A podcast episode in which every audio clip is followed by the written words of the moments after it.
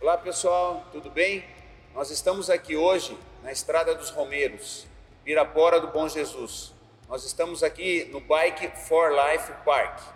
É, Dr. Pizzini e o ciclista amador Marlon Dourado.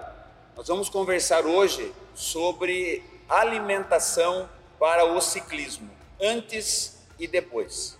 Doutor Fábio, o que você sugere para que as pessoas que praticam o ciclismo se alimentem antes de fazer um pedal curto, um pedal médio, um pedal longo?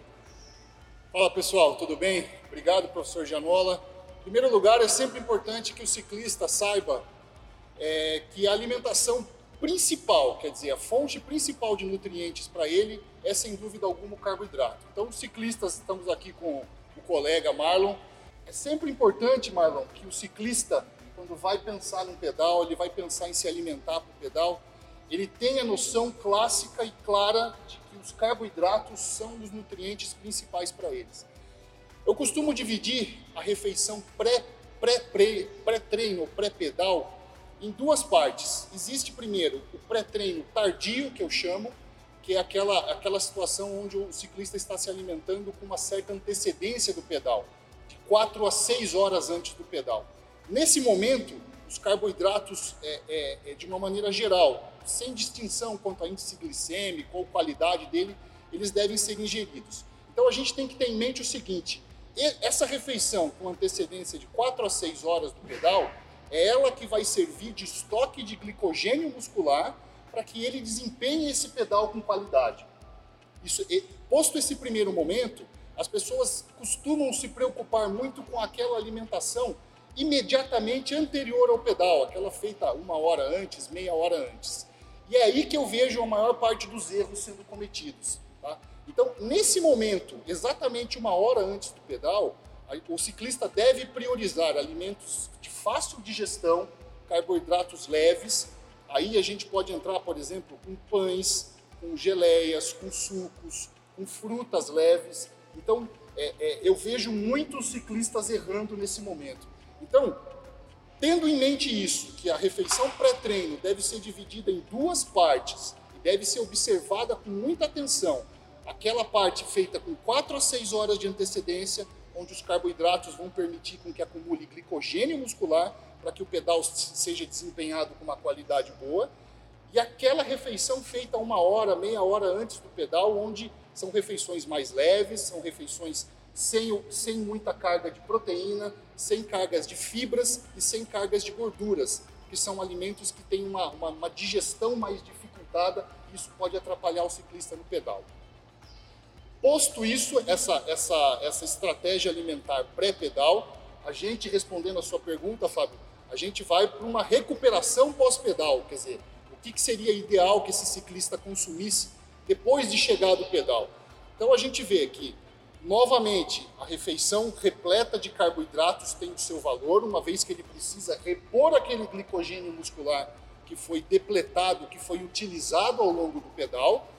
E agora sim entra a importância das proteínas. Então, uma carga de proteínas entre 20 e 40 gramas de proteína de alto valor biológico, é, consumida no pós-pedal, tem a função de regenerar, de auxiliar na recuperação muscular é, é, uma vez que o esforço realizado foi intenso.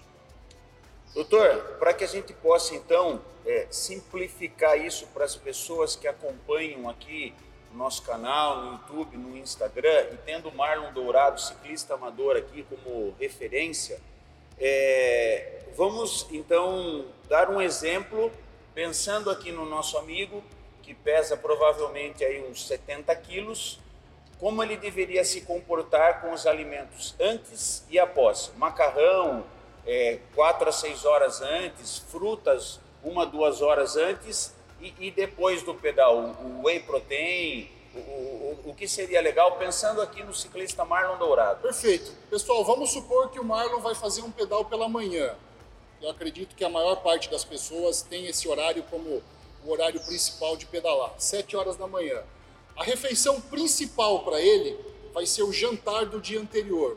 Lembre-se que a gente precisa de 4 a 6 horas para que o carboidrato consumido se estoque na forma de glicogênio. Então não adianta ele tomar um café da manhã às 6 horas da manhã, uma refeição repleta de carboidratos, porque ele não vai ser acumulado em forma de glicogênio para ser utilizado no pedal. Então, o seu jantar, Marlon, o que, que ele deve conter? Macarrão, ou arroz, ou batata, ou mandioca, quer dizer, uma fonte de carboidrato de boa qualidade, independe do, do, do, índice glicêmico. As pessoas pensam muito nisso, de baixo índice glicêmico, de alto índice glicêmico. Não importa nesse horário. Tudo isso vai virar glicogênio. Qualquer uma dessas fontes, ao longo da noite, ao longo do processo de digestão, vai se acumular no seu músculo em forma de glicogênio. Ok? Pré-pedal, então você vai pedalar às 7 da manhã, quando for 6 horas da manhã ou 5 e meia da manhã, quando você vai tomar seu café da manhã, a gente pode lançar mão de, de pães, a gente pode lançar mão de geleia, de mel, de sucos de fruta, então alimentos é, é, com boa carga de carboidratos, sem uma carga elevada de fibras e sem uma carga elevada de proteínas e gorduras, pela sua fácil digestão.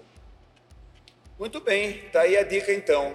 Nós torcemos aí para que o nosso amigo aqui, Marlon Dourado, atleta de mountain bike e, e ciclismo de estrada, siga as, as, suas dicas e que ele possa melhorar a sua performance. É isso aí, Marlon? Certinho, muito obrigado. Se vocês gostaram desse vídeo, curtam, comentem e compartilhem com seus amigos.